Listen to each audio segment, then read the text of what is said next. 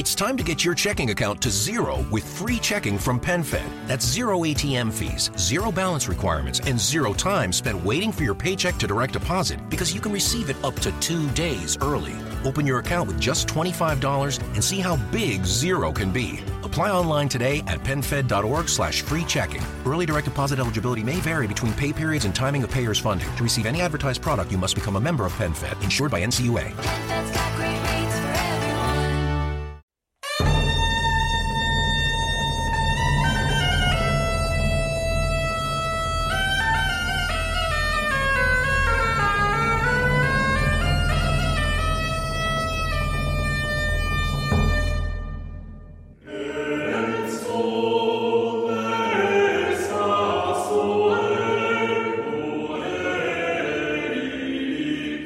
Quieres conocer cómo se forjó la historia cooperativa más grande del mundo, viaja conmigo a Mondragón para conocer sus inicios.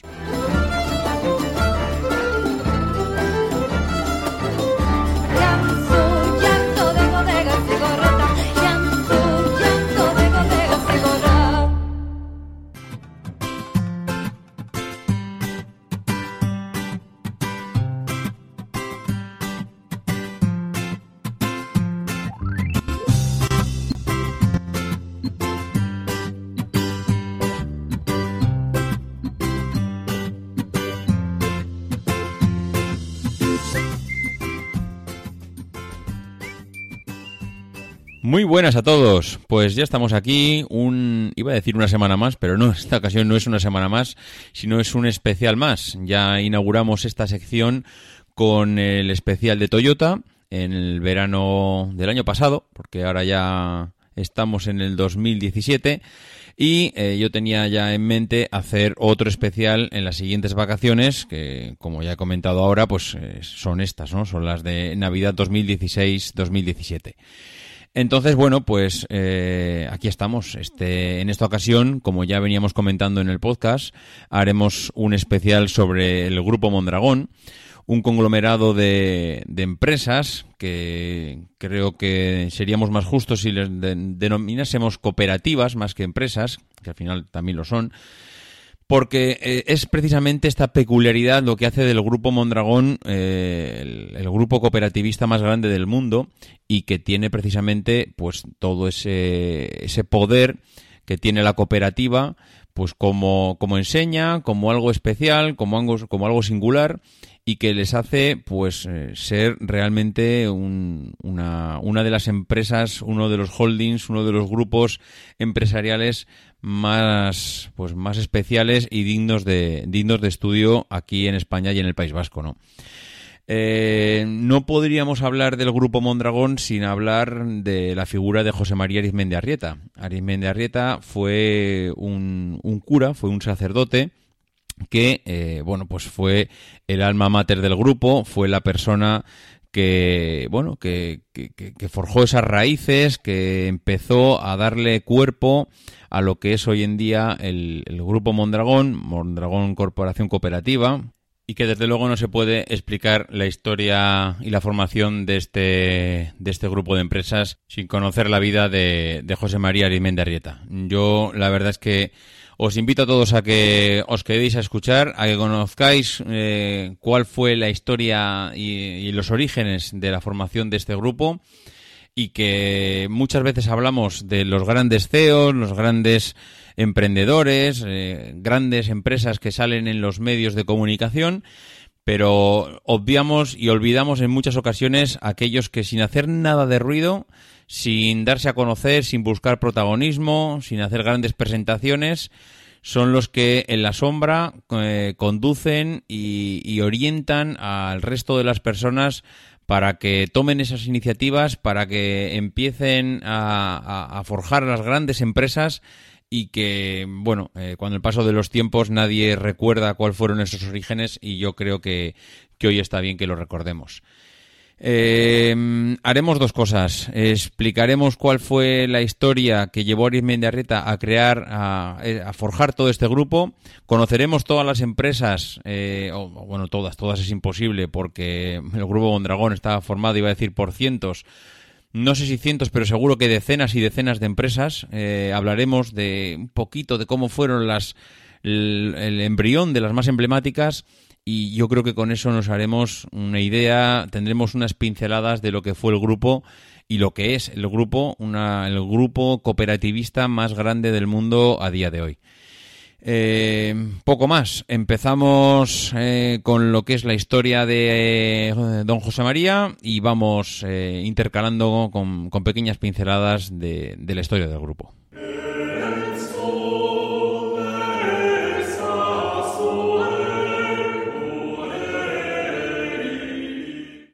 José María Arizmendi Arrieta nace el 22 de abril de 1915 en un caserío de Marquina, Vizcaya.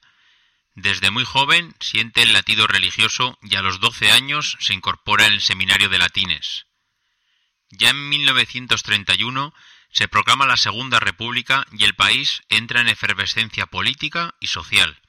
Es el año en el que Arizmendi Arrieta ingresa en el Seminario Mayor de Vitoria-Gasteiz en quinto de Humanidades y empalma con los cursos de Filosofía y Teología.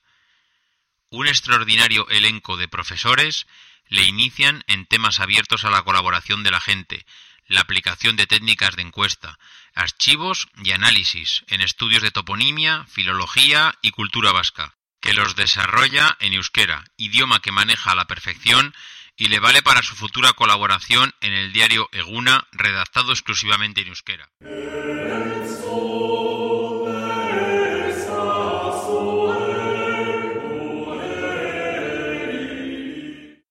Bien, pues antes de, antes de comenzar a, comentar aspectos de, de cómo fue la creación del grupo, hay que reconocer que el sacerdote José María Arizmendi Arrieta dedicó varios años a, formar a muchos jóvenes en lo que era la solidaridad, era la participación, todas esas raíces cristianas que él tenía como, como sacerdote, pues intentó mmm, inculcarlas en el, en el resto de jóvenes que, que, bueno, pues que se relacionaban con él, ¿no? Toda esa gente que iba a la parroquia, porque él cuando aterriza en la parroquia de Mondragón, pues eh, enseguida empieza a, bueno, a conocer a toda esa gente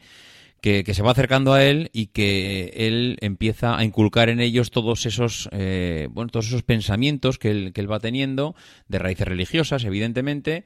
y, y, un tanto ideológicas, porque, bueno, él, él, recién llegado a Mondragón se dedica pues a, a dinamizar la comunidad pensando que, que, puede ser un revulsivo para, para, bueno, que puede ser un antes y un después en, en la comunidad de, en la comunidad de Mondragón, ¿no? Eh, desde la perspectiva de que las ideas nos separan, mmm, él piensa que las necesidades unen y que para reconstruir las relaciones personales eh, lo que dice es que para unirnos tenemos que empezar a hacer grupo y hacer piña. Y lo primero que hace Arizmendi Arrieta es un equipo de fútbol. El primero crea un equipo de fútbol y él dice, no, no, esto es lo que va a empezar a unirnos y lo que va a empezar a establecer estos vínculos eh, de unos con otros, ¿no? Él crea también dispensarios, antienfermedades, para responder un poco a esa necesidad para los enfermos que no tenían asistencia, empieza, a promover viviendas en régimen de cooperativa, lo que es muy importante porque él ya empieza a ver que eh, si la gente se une para empezar a crear eh, esas, esas bueno, eh, diferentes objetivos, empieza a, bueno, a tener, a, a, obtener esas sinergias unos de otros y que, y que al final acaban plasmándose en lo que posteriormente sería Mondragón, Corporación Cooperativa, ¿no? Entonces él empieza a unir a la gente, a unir a la gente del pueblo para conseguir objetivos. Es decir, si nos unimos en, en 3, 4, 5, 500 personas, los que sean, vamos a conseguir llegar a ese a, ese objetivo común que todos tenemos y por el que nos vamos a y por el que nos vamos a juntar, ¿no? Entonces, en estos difíciles eh, inicios, eh, lo, lo, urgente para él eran dos cosas: era la formación, la educación, la alfabetización, porque estamos estamos hablando de los años 30, estamos hablando de una de una España muy analfabeta, eh, de una España que en muchas ocasiones no había ido a la escuela. Eh, bueno, entonces él para él lo que lo que entiende primordial es que si quiere llegar a conseguir algo de esa sociedad mondragonesa es eh, a base de educación y formación. Entonces, mm, para él su primer objetivo es eh, formar a esa gente y crear una, una escuela para que ellos se, se formen y empiecen a pensar por sí mismos. Porque eh, él no quiere llevar el peso de todo aquello que va a crear. Él lo que quiere es que sean las personas las que lleven el peso. Él no es un, un, un, CEO como los que conocemos hoy en día, en el que recaen todas las decisiones, en el que él tiene que, eh, eh, no sé cómo decirlo, él tiene que llevar los mandos de la nave. No, no, él, él, su objetivo de todo esto no es eso. El su objetivo es que los mandos de la nave, los dueños de las empresas y los dueños de su futuro tienen que ser los propios trabajadores. Ellos tienen que liderar sus empresas. Para hacer esto, Arrieta lo tiene claro. Hay que formar y enseñar a pescar. Eh, si recordáis el proverbio chino que él tenía, eh, como enseña, es que a no le des pescado a un hombre para que coma un día, sino que enséñale a pescar para que coma el resto de su vida. Entonces, partiendo de esa base, que es un, para mí el cimiento más importante de todo lo que creó después eh, Arrieta,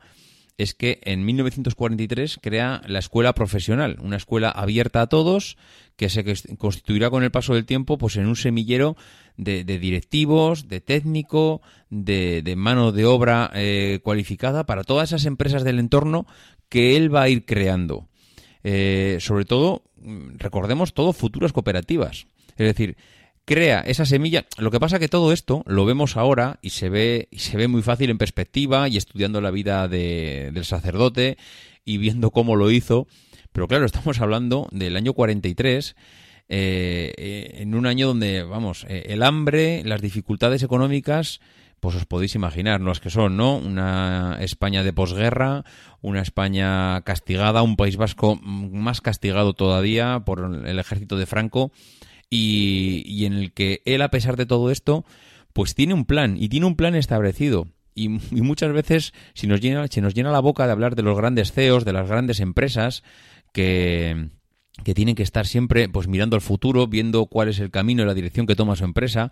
Y Arizmendi Arrieta es, es, es, muy evidente que lo tiene ya en mente. Tiene en mente lo que, lo que puede llegar a construir y qué es lo que necesita primero, cuál es esa primera piedra que tiene que poner para que todo su plan establecido vaya pasito a pasito cumpliendo hitos, ¿no? Entonces, el primer hito y la primera, eh, la primera acción que hace es crear esa escuela profesional para ir eh, suministrando de gente formada al resto de las empresas, ¿no? Esa escuela profesional que, crea en su día es la actual Mondragón Universitatea, que es, mm, bueno, es la universidad eh, que se llegó a, constituir ya en 1997, después de la muerte de, bueno, mucho después de la muerte del sacerdote, que es también un, modelo cooperativo, esa universidad que hay en Mondragón, aunque muchas veces el concepto de cooperativa lo relacionamos a empresa, una universidad al final no deja de ser también una especie de empresa y que para él es eh, ese germen de formación que tanto necesitaba en un principio, ¿no? Bueno, pues él desde sus inicios ya empieza a, realizar, a poner estas primeras piedras y eh, más adelante, ya en el año 56, eh, él anima a cinco jóvenes de su entorno, que cinco, fueron cinco jóvenes que fueron formados en esa escuela profesional y que trabajaban en la Unión Cerrajera, a que constituyeran una empresa cooperativa. Eh, les, bueno, va uno a uno hablando con ellos, les va explicando cuál es el proyecto, les va explicando y animando, porque al final él, él no es emprendedor de sí mismo, él es emprendedor para los demás. Y, y entonces, eh, en el año ya 56, Luis Usatorre, Jesús Larrañaga, Alfonso Goroño Goitia y José María Ormaechea y Javier Urtubay constituyen talleres Ulgor, que si os fijáis son los acrónimos de, de todos los apellidos, ¿no? Usagorre, Larrañaga, Gorroñogoitia, Ormaechea y Ortubay. Es Talleres Ulgor, que es lo que hoy conocemos como Fagor, Fagor Electrodomésticos, ese embrión industrial y es la empresa pionera de, del grupo Mondragón. Bien, es verdad que, aunque hablamos de cooperativas, inicialmente Fagor, Ulgor, no se creó como una cooperativa. Arismendiarreta Claro, el concepto de cooperativa como tal, con esa misma palabra, cooperativa, cooperativismo, ahora mismo puede ser mm, pues más o menos conocido, más o menos familiar, pero igual en aquel momento mm, él todavía, aunque tenía las ideas claras, no, no, no les puso nombre, no, no le tenía, no tenía claro el concepto de lo que de lo que iba de lo que quería no entonces él la crea como una sociedad eh, en principio anónima pero que él tenía claro cuál iba a ser el fin. Lo que pasa que evidentemente en el registro había que, había que registrarlo de alguna manera y incluso el notario de aquella época ya lo, lo refleja eh, y lo deja, lo deja por escrito. Estos no son los estatutos de una sociedad anónima, más bien son los estatutos de una sociedad anónima de Arizmendiarrieta. O sea, él ya ve que no es una sociedad anónima al uso, sino que todos esos estatutos reflejan algo más, algún pensamiento y alguna intención de llegar a ser algo más, ¿no? Se creía que la fórmula lógica para conseguir el permiso o la licencia industrial, que en aquella época estaba totalmente bloqueado, era la de redactar un, un estudio en el que impactar en las autoridades políticas, y es lo que, es lo que hizo. Ormaechea, uno de los fundadores, elaboró un tratado de fundición maleable y con ese tratado, con ese estudio en cuestión, pues trató de, de convencer al ministro de entonces de Trabajo de Franco para, para que permitiese crear esa, esa empresa sociedad anónima, ¿no? Al final ellos se tienen que mover por diferentes círculos y, y saltar diferentes obstáculos de la época para, para conseguir esas licencias, pues porque al final todo lo que todo lo que en el País Vasco eh, suponía una iniciativa un tanto extraña fuera de fuera de lo común pues estaba mirado con lupa. Y, claro evidentemente eh, a ellos les miraban pues pues muchísimo más no porque al final un sacerdote que normalmente los sacerdotes de la época estaban unidos más bien al régimen este sacerdote sabía bailar entre, entre las dos aguas, la, el movimiento el movimiento que había ganado la guerra, el movimiento franquista y el movimiento trabajador, el movimiento socialista del, momento, que, que, bueno, se sentía derrotado por la guerra, pero que tenía que crear algo más, algo para, para poder seguir, para poder seguir trabajando y poder ganarse eh, el pan.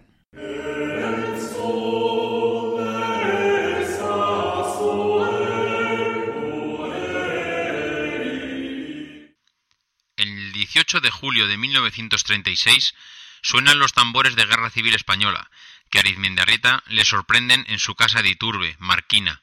y le facilita el mejor de los observatorios, ya que tiene el de los medios de comunicación, epicentro informativo y nudo emisor de noticias ciertas o falsas a conveniencia política, mensajes envueltos en el celofán de la mentira. Derrotado el bando republicano nacionalista por las tropas del general Franco en 1937, los nacionalistas o relacionados con ellos son los primeros represaliados. Arizmendiarrieta intuye el peligro y trata de huir a Francia, pero tras no pocas peripecias llega hasta Lazcao, Guipúzcoa, y mientras espera se presenta un hombre conocido en los círculos franquistas que le aconseja regresar a casa y presentarse en la caja de reclutas. En efecto, retorna. It's time to get your checking account to zero with free checking from PenFed. That's zero ATM fees, zero balance requirements, and zero time spent waiting for your paycheck to direct deposit because you can receive it up to two days early. Open your account with just $25 and see how big zero can be. Apply online today at penfed.org slash free checking. Early direct deposit eligibility may vary between pay periods and timing of payer's funding. To receive any advertised product, you must become a member of PenFed, insured by NCUA. Tick tock, tick tock. Before you know it, the end of the year will be here. So remember to use your vision benefits before they expire. Schedule eye exams today for the whole family by visiting ProVision.com. ProVision will cover the cost of your insurance copay or eye exam, plus they accept all major vision plans, including iMed. Valid prescription required. Valid at participating locations. Restrictions apply. Taxes extra. See store for details. Ends 123123. Exams available at the independent doctors of optometry at or next to Pearl Vision. Some doctors employed by Pearl Vision. A casa y de inmediato va a Bilbao. Es víctima de un chivatazo y se le encierra en la cárcel de La Rinaga. Tras petición de pena de muerte por parte del fiscal Garicano Goñi, es absuelto al demostrar que cobraba del cuartel y no del periódico.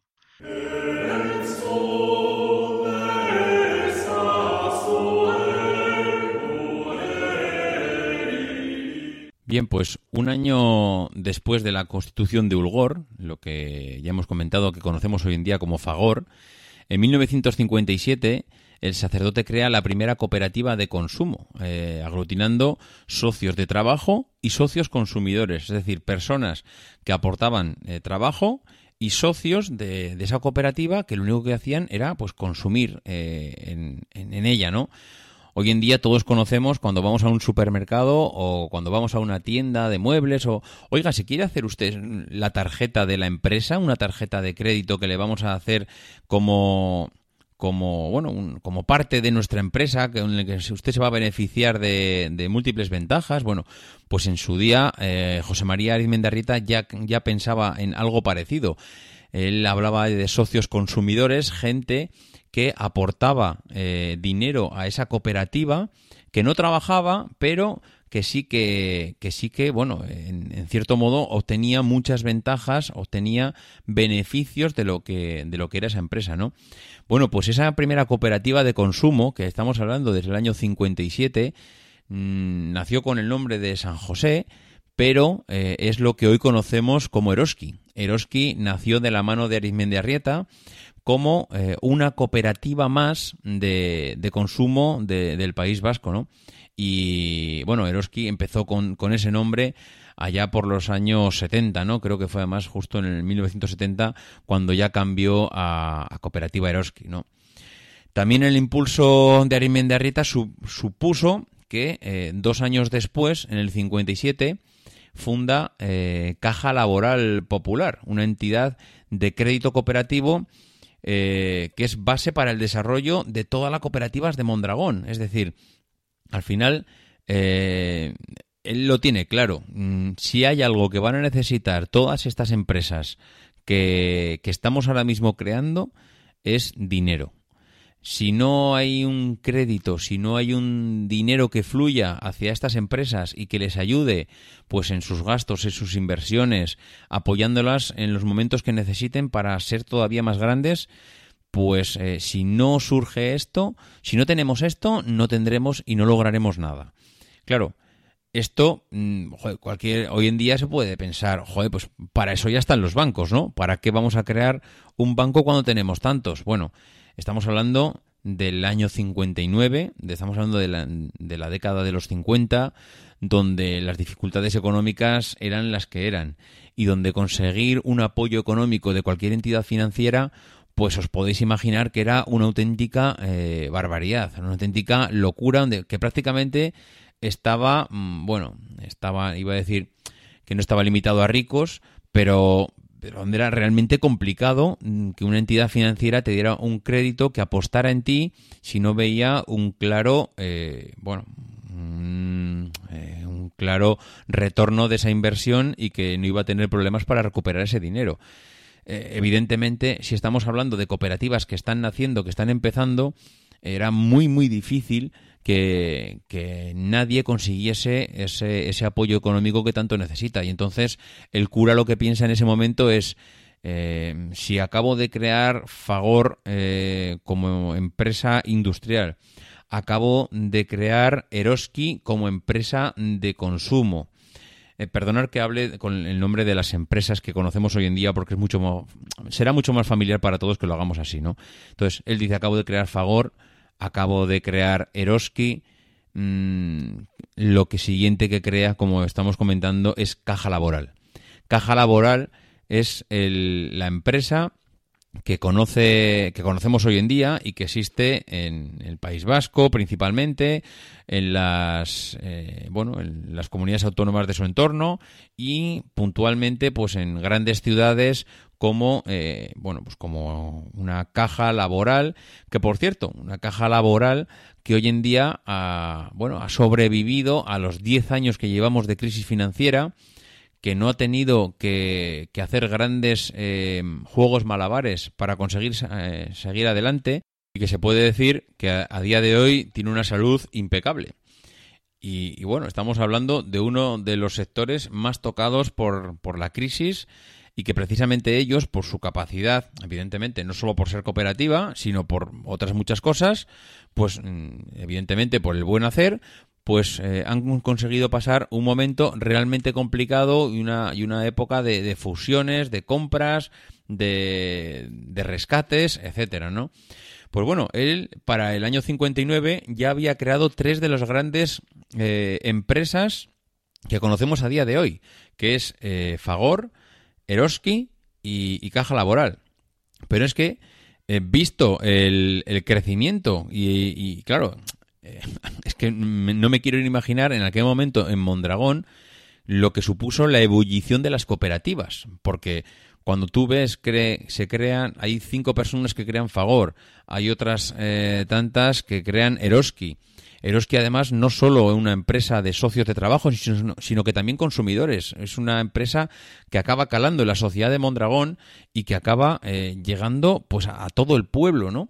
Entonces, eh, si más adelante creas también caja laboral, pues claro, eh, es un momento en el que la gente empieza a pensar, no, vamos a decirlo de esta manera, en que casi que está de moda las cooperativas, ¿no? Entre otras, pues nacen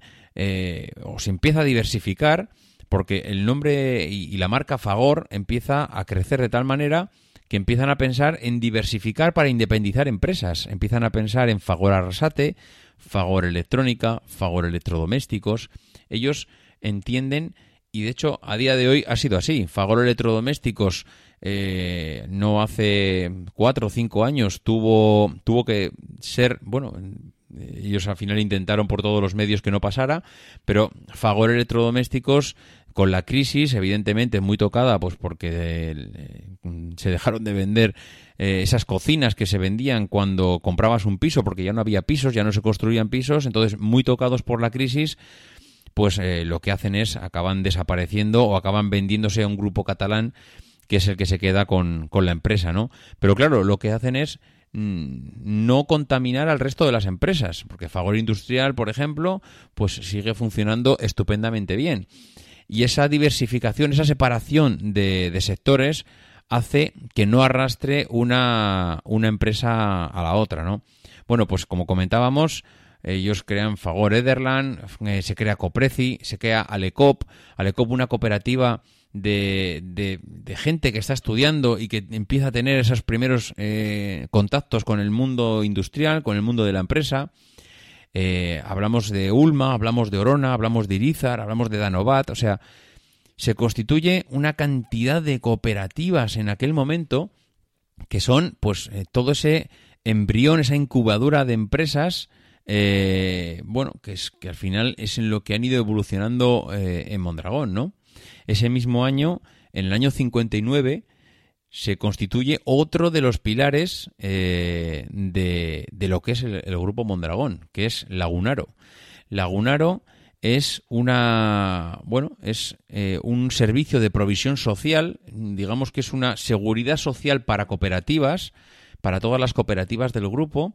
que, que bueno, pues que, que, coge este nombre ya en el año 66, pero que en el año 59 eh, ya se empiezan a, a, establecer los primeros, los primeros cimientos de lo que es este servicio de provisión social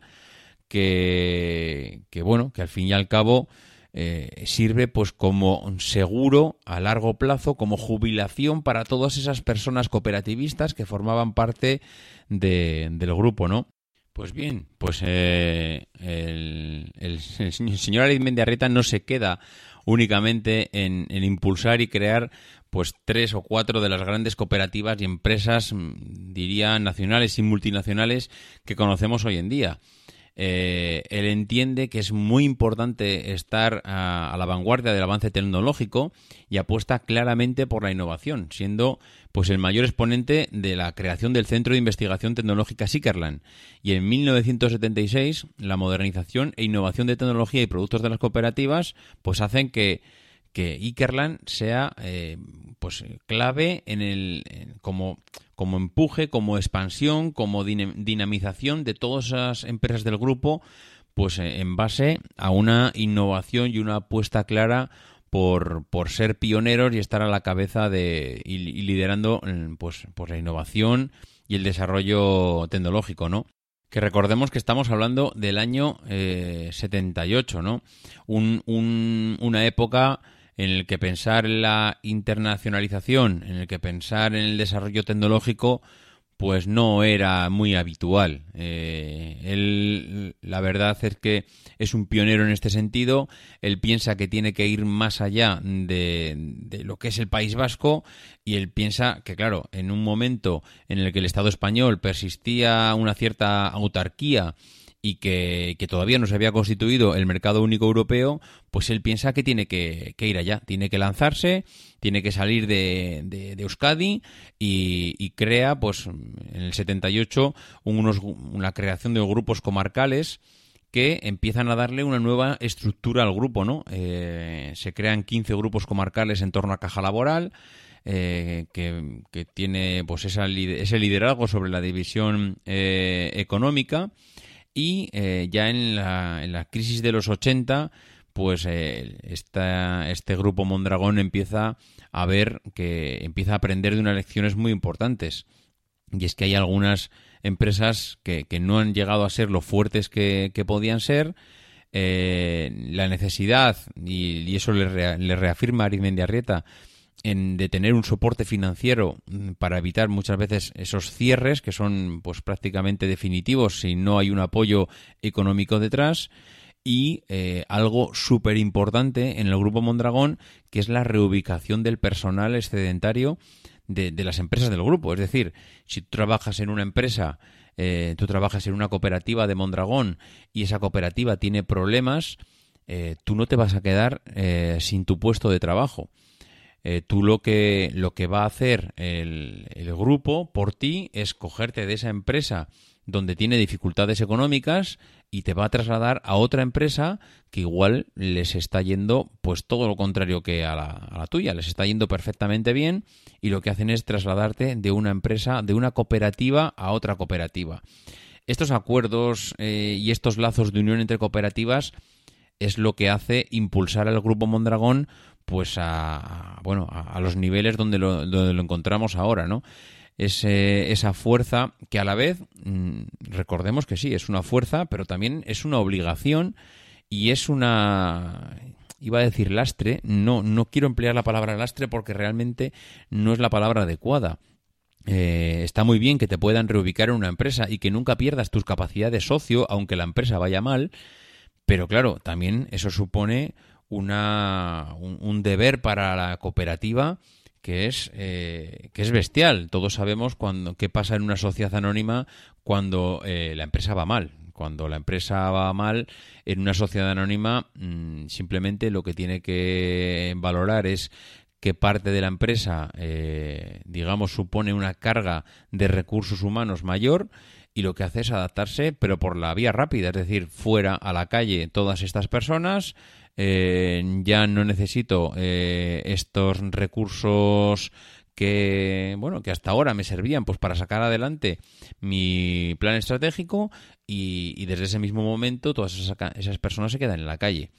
eso que a día de hoy es un drama en cualquier sociedad anónima, en el Grupo Mondragón, en las cooperativas del Grupo Mondragón no sucede. Cualquier empresa que se debilita, que pasa por problemas económicos, que no es capaz de reorientar un poco su estrategia empresarial a, bueno, a los nuevos tiempos, a, bueno, pues como le pudo pasar a, Fagor en su día, ¿no? Esos socios que mientras Fagor tenían problemas no se fueron a la calle. Hubo muchos socios que se quedaron en casa,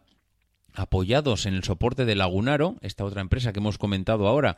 que, que, que, que hacía de, de, colchón financiero, de colchón eh, para las empresas que pasaban por problemas, bueno, pues eh, Fagor, antes de mm, acabar como acabó, pasó por muchos eh, puntos intermedios, pero eso no supuso que hasta el final de su, de su vida como empresa, eh, y, recalco que es Fagor Electrodomésticos, no el resto del grupo Fagor, eh, tuvieron que dar diferentes pasos para,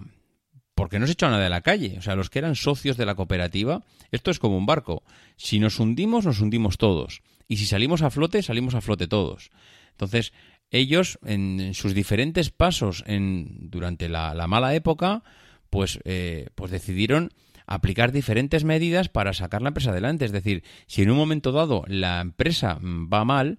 pues una de las primeras medidas que puedes empezar a tomar es integrar diferentes servicios que antes subcontratabas fuera, que antes sacabas fuera, que a diferentes proveedores tuyos eh, se los subcontratabas y eh, bueno, pues lo que haces es integrar todos esos servicios dentro de tu empresa para garantizar eh, trabajo a tus, em, tus trabajadores y a tus socios, ¿no? Luego, por otro lado,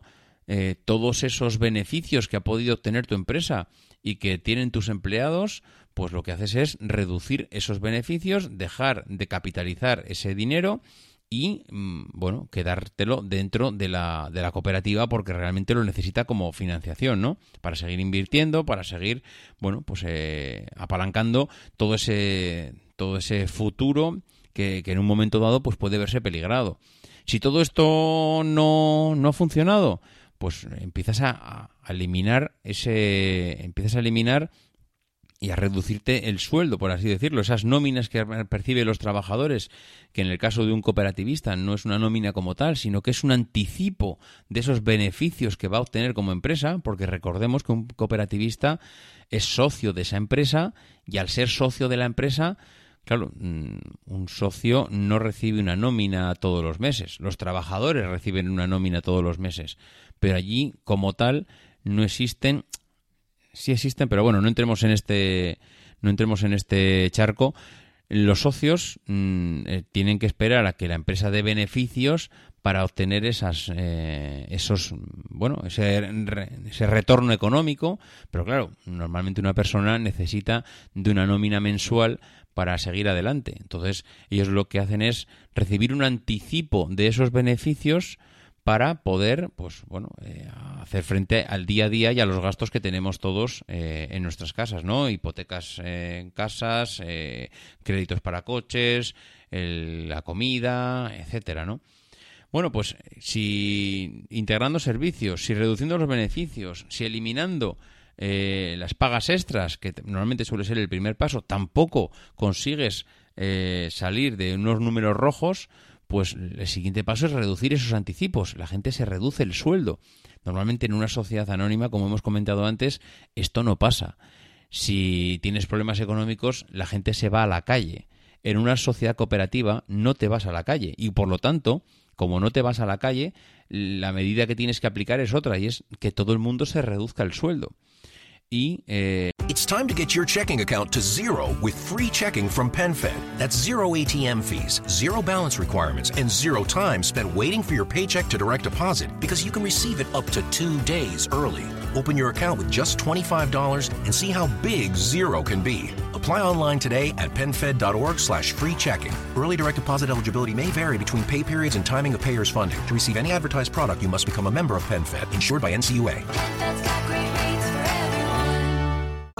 Normalmente el siguiente paso es, como comentábamos antes, al pertenecer a un grupo empresarial cooperativo, una de las eh, ventajas del Grupo Mondragón es que si hay un excedente eh, en algún departamento de, de, recursos humanos, pues lo que hay que hacer es quitarlos de ahí y ubicarlos en otro departamento interno o en otra cooperativa que les vaya bastante mejor. Es decir, una cooperativa aplica diferentes medidas que normalmente una sociedad anónima mm, pues no se aplican, evidentemente pues porque no es el mismo modelo empresarial, pero que aquí sí. Y por eso decía yo antes que hay cosas que están muy bien dentro de la cooperativa, pero también hay cosas que, que, bueno, pues que, que, son, iba a decir, daños colaterales, pues porque no te queda, pues porque no te queda otra.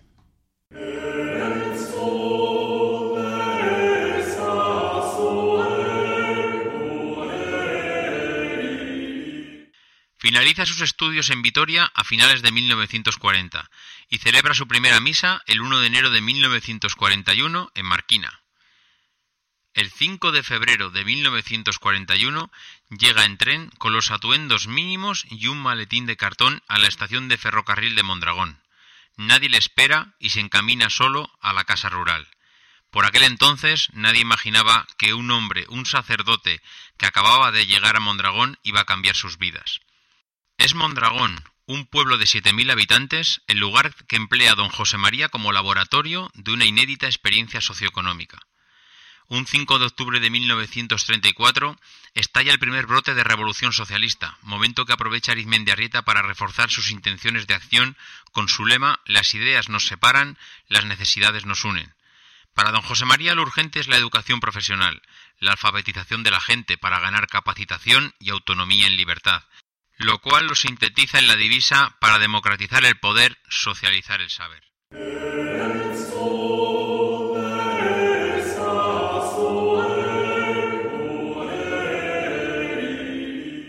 Con el paso de los años, eh, la verdad es que Mondragón empieza a, a, mirarse un poco el ombligo, a mirarse eh, cómo funcionan sus estructuras y en el año 87 se celebra el primer congreso del Grupo Cooperativo Mondragón, que es el, al final el órgano eh, soberano del grupo, y se aprueban unos principios básicos de lo que es la experiencia cooperativa y unas bases de constitución de todo el tema eh, intercooperativo de solidaridad. Pues aprovechando este congreso, eh, hacen un cambio que, que, al final acaba tocando lo que viene siendo la, la, forma de la organización interna de todas las cooperativas. Hasta ahora, pues desde su prácticamente fundación, siempre eh, se habían eh, basado en una organización más geográfica, más por vínculos sociológicos y se dan cuenta que bueno que debido al crecimiento que tienen y a la expansión que están tomando pues necesitan cambiar un poco esa organización y se aprueba en ese, en ese congreso una organización mmm, basada en, en, criterios sectoriales de acuerdo a las unidades productivas de cada empresa. Es decir, pasa eh, a basarse a un, en una organización eh, en vínculos más de producto y mercado que en, que en vínculos sociológicos. Eh, lo que hacen es organizan toda la, toda la división de Mondragón en siete divisiones eh, divisiones eh, industriales, divisiones financieras, divisiones de distribución. Es decir, en función de la empresa a, a lo que se dedique tu empresa, pues te, te quedas enclavada dentro de una eh, de estas divisiones. Y cada una de estas divisiones, digamos que lo que hacen es compartir eh, tanto beneficios como pérdidas. No tanto compartir en el sentido de que todo va al mismo saco, porque cada empresa sigue siendo independiente de, del resto, pero sí que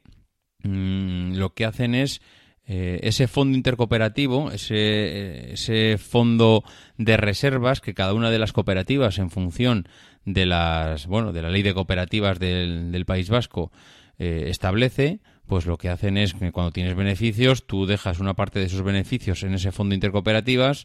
en ese fondo de reserva, y cuando hay algún problema, cuando tu otra empresa de tu misma división tiene algún problema, puede coger ese fondo que se ha ido dejando ahí, o que ese eh, fondo de la empresa que le va bien, pues va, va almacenando en ese, en ese fondo de reserva y puedes cogerlo pues para bueno, eh, para que te ayude a salir de un pequeño bache o a una pequeña inversión que puedes hacer. Y eso al final, pues que parece una tontería, pues es, un, es una parte muy importante de toda la organización cooperativa de, Mondragón, el que una empresa en un momento de dificultad pueda coger eh, parte de un fondo de reserva que han ido almacenando todo el resto de empresas que han tenido unos resultados positivos y que en ese momento, pues, eh, bueno, te pueda ayudar a, acogerte sin necesidad de tener que ir a pedir dinero o a pedir un crédito y, que bueno pues eh, que, que, que, bueno que, a todo el mundo le puede venir bien en, en, un momento dado. A partir de ese momento pues lo que hacen es empezar a establecer las bases de lo que va a ser el cooperativismo en los próximos años. Es decir, toda aquella cooperativa que quiera uh, ser parte del grupo Mondragón necesitará cumplir una serie de requisitos. Es decir, tiene que aceptar los movimientos intercooperativos de personal, lo que hemos comentado antes, de que si una, una cooperativa eh, del, del, grupo pasa por dificultades y, y no tiene trabajo para todos sus socios, que tú puedas aceptar que puedan venir socios de, de, otras, de otras cooperativas en el caso de que a ti te vaya bien, por supuesto. Tienes que aceptar una reconversión de resultados, es decir, esos beneficios eh, que pueda tener tu empresa se reconvierten en unos resultados eh, X que van destinados pues a un fondo intercooperativas, al beneficio de los socios, a inversión dentro de tu propia cooperativa, etcétera. Tienes que, tienes que aceptar una distribución solidaria de los resultados, es decir, al final tú eres un, eres un socio trabajador de la empresa que como tal pues eh, mm, bueno, vas a participar de esa de esos resultados de tu empresa y no van y no van a ir a un consejo eh, a un consejo de accionistas para que allí se decida o se repartan los eh, los socios entre eh, únicamente los, eh,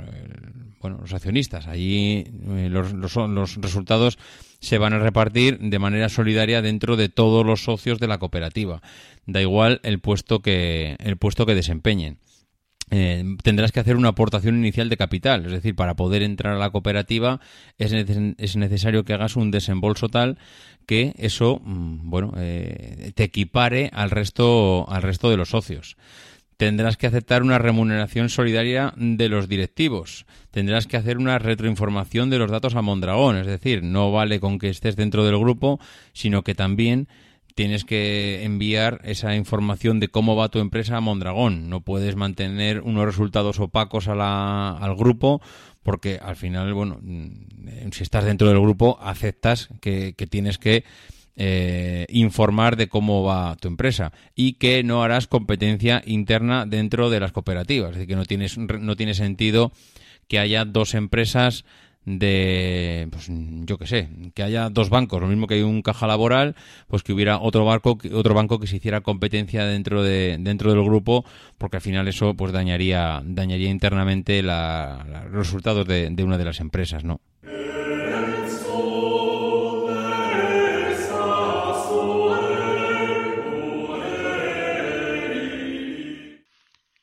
Entiende que la escuela profesional es el instrumento estratégico, la primera plataforma de emancipación.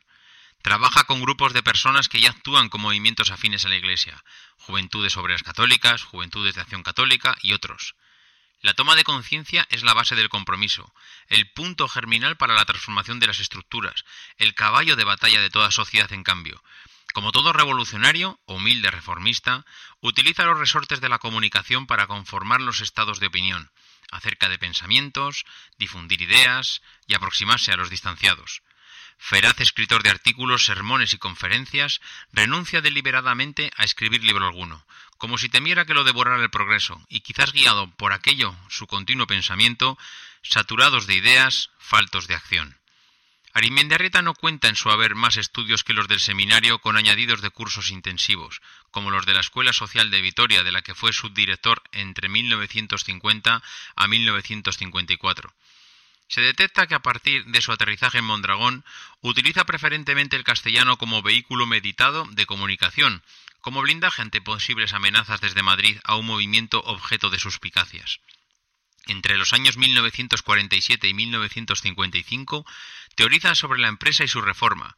Trata de concienciar a la clase empresarial sobre la importancia de integrar al trabajador en la gestión e inversión con fórmulas varias. Impulsa la idea de la cogestión y el salario dual, el de consumo e inversión, como mecanismos de inserción en la clase trabajadora, de hacer real la participación en el poder y en la gestión de la empresa. Prédica inútil que se diluye entre la indiferencia y el vacío. Arimendarrieta no busca crear cooperativas en un primer momento, aspira a concienciar a la gente sobre el valor transformador de la participación y la confianza en las personas en la gestión de organizaciones. No aboga por una fórmula concreta. Es en Mondragón donde adquiere la forma cooperativa y con el título de Experiencia Cooperativa rueda su propia obra en el escenario del mercado laboral. Persiste la nominación de experiencia, indicador que está incompleta y seguirá como experiencia por irrepetible.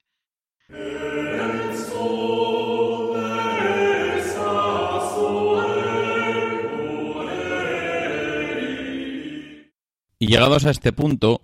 hay que decir que el grupo Mondragón se metió en bueno en una estrategia de crecimiento basada en, en, que bueno la verdad es que a nivel mundial estaban produciendo grandes fusiones grandes fusiones de multinacionales. Las grandes empresas al final acababan cogiendo mucho más músculo y mucha capacidad y poder de, de bueno pues de, de, posicionarse en el mercado a medida que iban comprando eh, nuevas empresas iban creciendo de manera orgánica eh, su propia empresa y el grupo Mondragón decide, pues hacia finales de, del siglo XX y a comienzos ya del siglo XXI, los primeros años del 2000 al 2005, eh, posicionarse mm, pues eh, prácticamente a nivel general con una estrategia de crecimiento que para ellos es muy clara. O creces y te pones al nivel de los más grandes o prácticamente estás eh, cavando tu propia tumba porque o te posicionas en, eh, en, el grupo de los grandes que son los que van a comprar la, a los pequeños o entonces eres uno de los pequeños, con lo cual eh, no te queda otra que, esperar a que alguien se presente en la puerta de tu empresa con una oferta lo suficientemente atractiva para que te haga replantearte la, compra si hasta ahora no lo tenías pensado. Y esto es algo que ellos piensan que va a pasar sí o sí. Es decir, no es algo que, entiendan que es posible que no pase, es posible que igual a nosotros no nos afecte al ser una cooperativa o un grupo de cooperativas, no, al final ellos tienen claro que o crecen y se ponen a, bueno, al nivel de los más grandes cada uno en su sector, es decir, Caja Laboral a nivel financiero, Eroski a, a nivel eh, a nivel de, grupo de distribución, Fagor a nivel de, grupo de, gran conglomerado, empresa industrial y de distribución de, electrodomésticos. Bueno, eh, bueno, cada uno en su sector.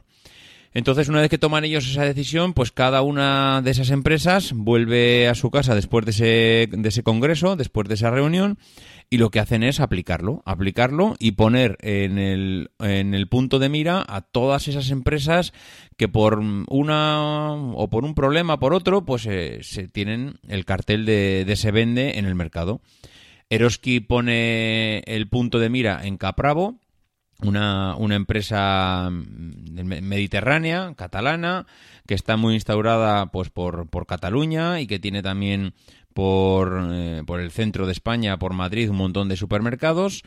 y, y, Eroski pues se lanza a la compra de, de, Capravo. Esto le supone a Eroski una expansión, aparte de una gran dimensión a nivel de, de, supermercados, una expansión que de repente es, es, brutal, porque prácticamente Eroski se encuentra en, en, bueno País Vasco, Navarra, La Rioja, eh, Cantabria, y de repente se planta con, con bastantes supermercados en Cataluña y Madrid, que son dos grandes, eh, donde está el ojo del huracán, por así decirlo. Con lo cual, eh, no se lo piensan y se lanza a una, a una compra que al final se, pues, se confirma y Eroski compra Capravo. ¿Qué le pasa a, Fagor? Fagor se lanza a lo mismo. Fagor se, lo, se compra el grupo Brand, que es un, una empresa pues prácticamente equiparable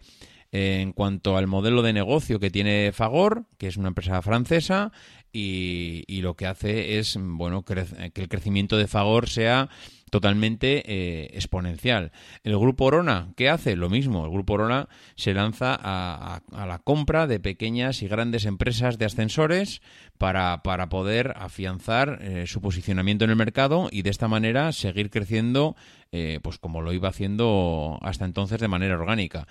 Esto, que es una estrategia que, que van empleando las grandes, eh, grandes empresas del grupo, pues tiene diferentes eh, bueno tiene diferentes finales. Unos más felices y otros más tristes. A Orona le va espectacularmente bien. Orona consigue superar una crisis que, que es feroz en el, en el, sector del consumo y que todo el mundo intenta bueno reducir los costes a nivel de gastos en, en cualquier familia en cualquier comunidad de propietarios que tienen un gasto como puede ser el ascensor.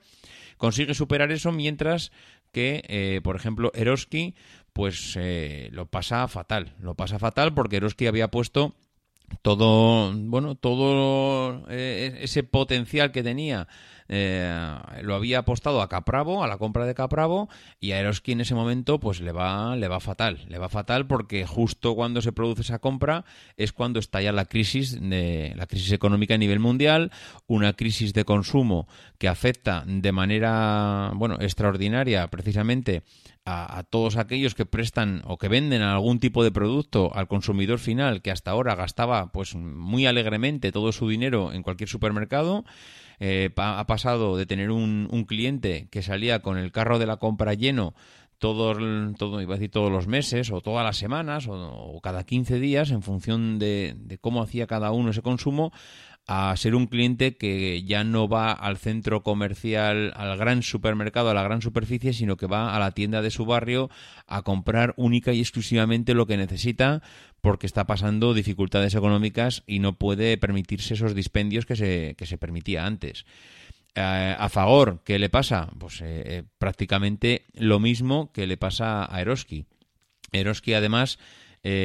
con el agravante de que no solo había, había empeñado gran parte de. y se había endeudado gran parte de su dinero en, en, la compra de Capravo, sino que había apostado fuertemente con un apalancamiento financiero pues bastante, bastante elevado en la bueno, en su posicionamiento en grandes superficies, centros comerciales, etcétera, etcétera. Con lo cual había invertido por las dos vías, por el crecimiento orgánico y por el crecimiento inorgánico de la compra de empresas ambas vías, mm, llegado el momento de la crisis, evidentemente el problema de fondo es el mismo. La gente no tiene dinero para comprar, con lo cual a, Eroski le afecta en las dos vías que había, que había empleado hasta ese momento, que es el crecimiento orgánico. La gente no compra en, aquellos supermercados que él había, se había posicionado como, como cliente nuevo, como, perdón, como distribuidor nuevo y tampoco compra en aquellos supermercados como Capravo, que la gente evidentemente pues tampoco hace esa inversión, con lo cual ni por una vía ni por otra eh, consigue Eroski pues eh, sacarse los problemas de encima. Al final, la única diferencia con Fagor, que evidentemente se había afectado por el mismo problema de, de crisis, de, bueno, sobre todo en España, en un sector como el sector de la construcción, que pasa de construir miles y miles de viviendas anualmente a, un, a una construcción mínima y, y en decrecimiento constante, pues eh, pasa de vender cocinas completas, eh, como pues, lavadoras, frigoríficos, hornos, eh, todo lo que era el, electrodoméstico de la cocina, que prácticamente en muchas ocasiones venía ya el piso pues entregado con esa cocina, de repente Fagor se encuentra que tiene una, una fábrica en Mondragón montada eh, con unas líneas de producción prácticamente a, tres turnos para poder eh, conseguir sacar esa demanda que solicitaba el mercado. Había comprado una empresa como Brand, una empresa francesa que estaba eh, posicionaba en el mismo negocio que tenía ella y que evidentemente causa o, es, o sufre los mismos problemas que tiene Fagor y claro, eh, pues eh, Fagor, eh, al contrario que Eroski, no puede, después de aplicar todas esas medidas que hemos explicado antes, al final no consigue el, sacarse esos problemas de encima, no consigue pues, revertir esa situación. Y mira que, que le han dado vueltas a, conseguir intentar buscar otro modelo de negocio, pero, pero de momento no ha, no ha sido posible. Y, y bueno, pues al final con Fagor lo que tuvo que pasar es lo que pasó, que tuvo que ser vendida a un grupo catalán que, bueno, que, de esta manera intentó por lo menos salvar los muebles de aquello que se podía aprovechar de, de, Fagor, ¿no? Eroski, ¿cómo, ¿cómo le ha ido en todo esto?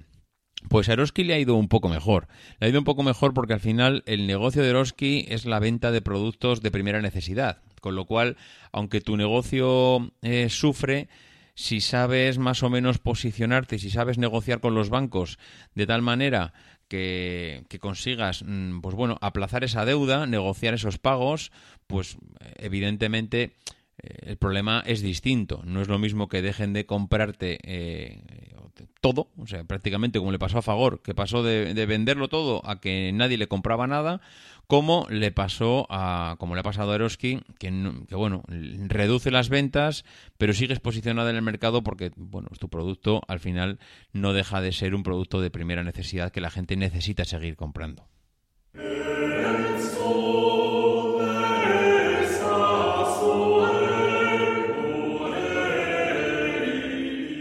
Pensador y pragmático, aporta en tiempo y oportunidad estrategias direccionales en busca del éxito material, antesala de lo social.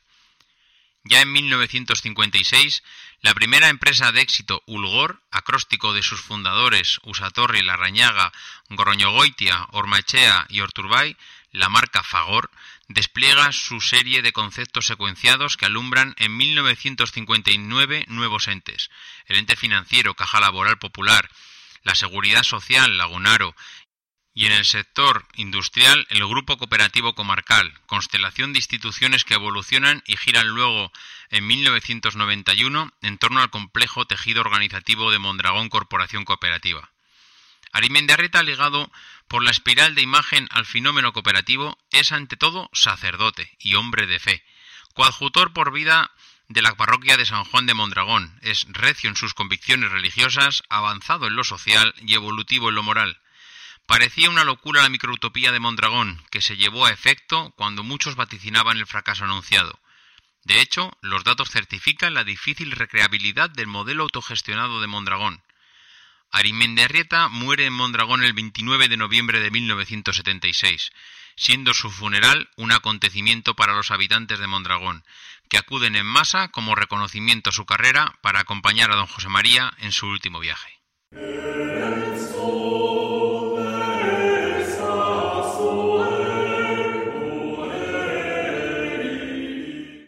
¿Cómo está el grupo Mondragón a día de hoy? Pues el grupo Mondragón a día de hoy ha pasado una de las, eh, de las crisis más, más bestiales que se recuerdan eh, dentro del grupo. Eh, evidentemente, pasar una crisis como esta, pues no es, no es gratuito. evidentemente, la afección que ha supuesto para el Grupo Mondragón a nivel de, de ventas, de resultados, de empleo, de socios, pues no, no, no, ha sido, no ha sido fácil. Hay que reconocer también que, que una vez que pasas crisis como, como estas, eh, yo creo que los pilares que fortalecen el grupo son mucho más fuertes todavía. Para ellos, el, seguir haciendo socios dentro de las cooperativas, socios cooperativistas, sigue siendo una de las armas más importantes que, que tienen como, como empresa o como grupo cooperativista a nivel mundial, ya que recordemos que es, eh, pues es modelo a nivel mundial y recibe visitas de, bueno, de cualquier parte del mundo para conocer toda esta experiencia cooperativa que tienen ellos. Y, ahora es el momento en que empiezan a, a volver a, a, ver la luz al final del túnel, empiezan a volver a hacerse, a hacerse socios, ya que recordemos que una empresa cuando empieza a trabajar, una empresa no, perdón, una persona cuando empieza a trabajar en, en cualquiera de las cooperativas del grupo Mondragón, pues empieza bueno, una persona eh, asalariada, normal y corriente, como, como cualquiera que empieza, que empieza en cualquier otra empresa, y que es con el paso del tiempo, con el paso de los años, con el paso de cinco o seis años, cuando esa empresa, cuando esa persona se bueno se conoce pues cómo trabaja, ella también conoce cómo funciona eh, las cooperativas, conoce pues todo ese entresijo que, que supone el, el grupo Mondragón y, es entonces cuando ambas, ambos eh, elementos, tanto la empresa como el trabajador, pues deciden el, el que quieren dar ese paso de, de formar parte de, ese, de ese conglomerado empresarial, ¿no? Evidentemente, eh, el trabajador tiene que poner de su parte porque tiene que demostrar que está capacitado para entrar a trabajar allá y el, y el grupo, la empresa del grupo Mondragón, tiene que decidir también que quiere incorporar a esa persona dentro de eh, dentro de, del conglomerado societario de, la empresa, ¿no? Es un paso más importante de lo que parece, porque al final, si tú formas parte de, de la empresa, tienes que darte cuenta que, prácticamente estás decidiendo que no quieres trabajar para ninguna otra empresa más a partir de ese momento, ya que tú vas a hacer una aportación económica al grupo para formar parte de ellos, para ser socio, y a partir de ahí tienes unas obligaciones y tienes unos deberes y tienes unos derechos. Entonces, eh, no, no es muy habitual que si eres de las personas que quieren cambiar habitualmente de empresa, pues decidas entrar a formar parte del grupo Mondragón porque, porque lo que te va a suponer es eh, un desembolso inicial que luego pues, pues, que vas a tener que, retirar y no, y no tiene sentido porque además hoy en día ya no ya no tienen ya no tienen esa figura de, de socio no trabajador sino que sino que si quieres trabajar dentro del grupo tienes que ser un socio trabajador y no puedes marcharte a trabajar en otra empresa y seguir siendo siendo siendo socio no la verdad es que a día de hoy eh, el grupo parece que va espectacularmente bien. Mm, vuelven a crecer una vez pasada, mm, bueno, pasada no sé si del todo, pero la gran crisis que hemos tenido el número de empresas que, ahora mismo pues forman parte del grupo son bueno innumerables. Eh, diría que hay muy pocas empresas que, han salido. Eh, en caso de, de la empresa, de un par de empresas que se dedicaban, eh, una, una de ellas sobre todo es, es chocante en el caso de, de Irizar, que es bueno una empresa que le iba muy bien a nivel de, de bueno de, de retornos, de beneficios dentro de la empresa, pero que con la llegada de Coldo Sarachaga, y, y seguramente tendremos oportunidad de dedicarle un capítulo a esta persona y a esta empresa, a Irizar y a Coldo Sarachaga, por lo particular que, que, tiene y de formas de entender el cooperativismo. La otra empresa que es AMPO, que es una empresa que tiene su sede en Idiazábal, que se dedica a la producción de, de, válvulas y de todos los pasos que llevan el proceso, ingeniería, fundición, fabricación. Pues bien, estas son las dos únicas empresas que se han salido de, lo que es el grupo Mondragón porque sus asambleas generales así lo, así lo decidieron y eso es otra de las cosas peculiaridades, se podría decir, que, que forman parte de, de, las cooperativas del grupo. Y es que eh, lo que es la empresa, al final todas las decisiones y las decisiones importantes las toma la Asamblea General de Socios. Esa Asamblea General de Socios que, forma parte de toda la cooperativa, son los que se reúnen una vez al año normalmente y toman las decisiones y, deciden un poco el rumbo que, tiene que llevar la empresa. ¿Qué es lo que, qué es bueno, esa asamblea al final, que donde deciden los socios el rumbo, el rumbo de la empresa, evidentemente todos los socios de la cooperativa no se pueden estar juntando eh, todas las semanas para tomar decisiones, con lo cual lo que hacen los socios es decidir un consejo rector. El consejo rector está formada, pues, yo que sé, por una decena de personas o por una veintena de personas, en función de, del volumen que tenga la cooperativa. Y este consejo rector es el que eh, se reúne Mm, periódicamente, pues cada 15 días, todos los meses, con el consejo de dirección la, de la cooperativa, es el consejo rector el que nombra un gerente, ese gerente es el, bueno, el que se puede decir el CEO de la compañía y el CEO de la compañía es el que nombra a todos sus directores y forman todo, todo el consejo de dirección de la, de la compañía pero al final el consejo de dirección de la compañía, en nombre de su, en nombre de su director general, en nombre de su CEO, es el que tiene que rendir cuentas a ese consejo rector que es el representante de todos los socios de la cooperativa. Y a no ser que el consejo rector vea que es una decisión la que tiene que tomar que, que, bueno que, va más allá de esa mesa, que va más allá de esas 10 personas que, está, que, forman parte del Consejo Rector, normalmente el día a día, pues eh, todas las decisiones las toman eh, ese, ese consejo ese consejo rector que, que, al final bueno van guiados de la mano de, de, ese gerente, de ese CEO que han puesto para que para que les lleve en, eh, y para que les guíe por porque claro es que hay que pensar una cosa. Normalmente ese, esa asamblea, esa asamblea general de la cooperativa, que decide cuál es su consejo rector, ese consejo rector está formada por personas que, que, que bueno, que, son que,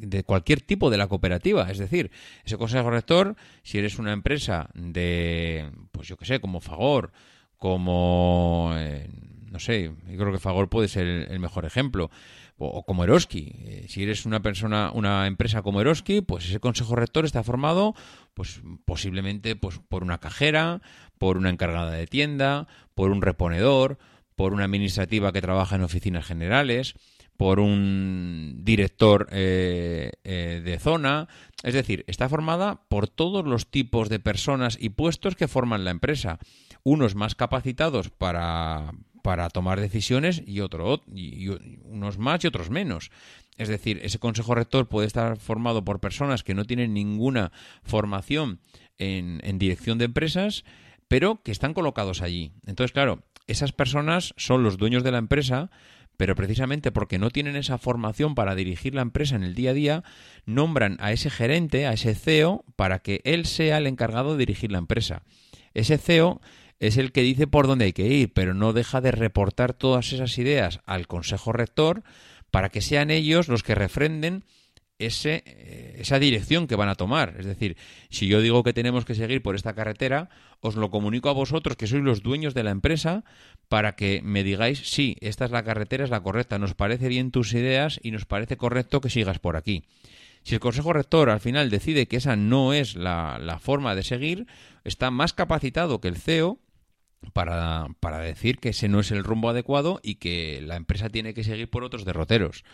Evidentemente, si tú eres el consejo rector de la, de la cooperativa y estás en contra de la dirección que está tomando tu gerente, pues lo que tienes que hacer, evidentemente, es nombrar otro gerente. No tiene sentido que estés en contra continuamente de las decisiones de una persona que, que has puesto tú. Si crees que no toma buenas decisiones y que el rumbo de la de la empresa no es el correcto y los resultados económicos tampoco lo son, pues lo que tienes que hacer evidentemente es de, bueno, eh, relegar a esa persona a otro puesto, a otra función o simplemente despedirla y, colocar una persona de tu confianza que pienses que sí que va a llevar adelante eh, bueno, pues lo que son las decisiones de la empresa y el rumbo y el rumbo más adecuado. Estos son un poco los diferentes órganos. Hay muchísimos más, porque al final la cooperativa eh, tiene una asamblea general formada por todos los socios, tiene un consejo rector que son las personas que han decidido en la asamblea que, tienen capacidad para tomar decisiones en, representación de los demás. Está ese gerente y ese consejo de dirección que nombra el consejo rector para que decidan cómo, bueno, cómo gestionar la, la cooperativa, la empresa. Y luego, pues hay una serie de, eh, de, órganos también de gestión dentro de la cooperativa. Las cooperativas no suelen tener un comité de empresa como pueden tener eh, otras grandes empresas asociadas a sindicatos. La, la cooperativa tiene un consejo social que, representa a todos los trabajadores y que en ese consejo social se reciben pues todas las sugerencias, todas las quejas, todos los problemas del día a día a nivel social que, que, representa o que, supo, que bueno que van sucediendo en el devenir del día y que, y que allí se resuelven en ese consejo social, con lo cual pues tampoco hay un comité de empresa como tal con sus representantes sindicales que, representan a los trabajadores, sino que hay nuevas, nuevas y diferentes fórmulas que equivalen a prácticamente las otras. O sea que al, final la manera de gestionar la empresa en el día a día pues es, bastante similar. Bueno, pues con esto yo creo que ya eh, le podemos dar punto y final al, al podcast especial yo creo que más de, más de una hora y pico de grabación dan como para hacernos una idea de, de lo que es el Grupo Mondragón, cómo surgió, de dónde viene, quién fue su fundador, mm, dónde tuvo esas raíces y, y, cómo fue el desarrollo de todo, de todo el grupo durante los últimos 20, 30, 40 o 50 años. Creo que es eh, un modelo a seguir en cuanto a, gestión, formas de trabajar y que, y que al final pone a, los trabajadores pues como dueños de la empresa y dueños de su futuro. Hay muy pocas empresas que puedan decir en el mundo que, sus trabajadores tienen capacidad para decidir el, futuro de su empresa. En este caso, todos los trabajadores del Grupo Mondragón en sus respectivas empresas tienen capacidad de decidir eh, su propio futuro y, es algo y es una experiencia que desde luego pues se puede se puede estudiar a nivel mundial porque ha servido de ejemplo para muchas y muchas eh, pues, iba decir universidades escuelas de negocio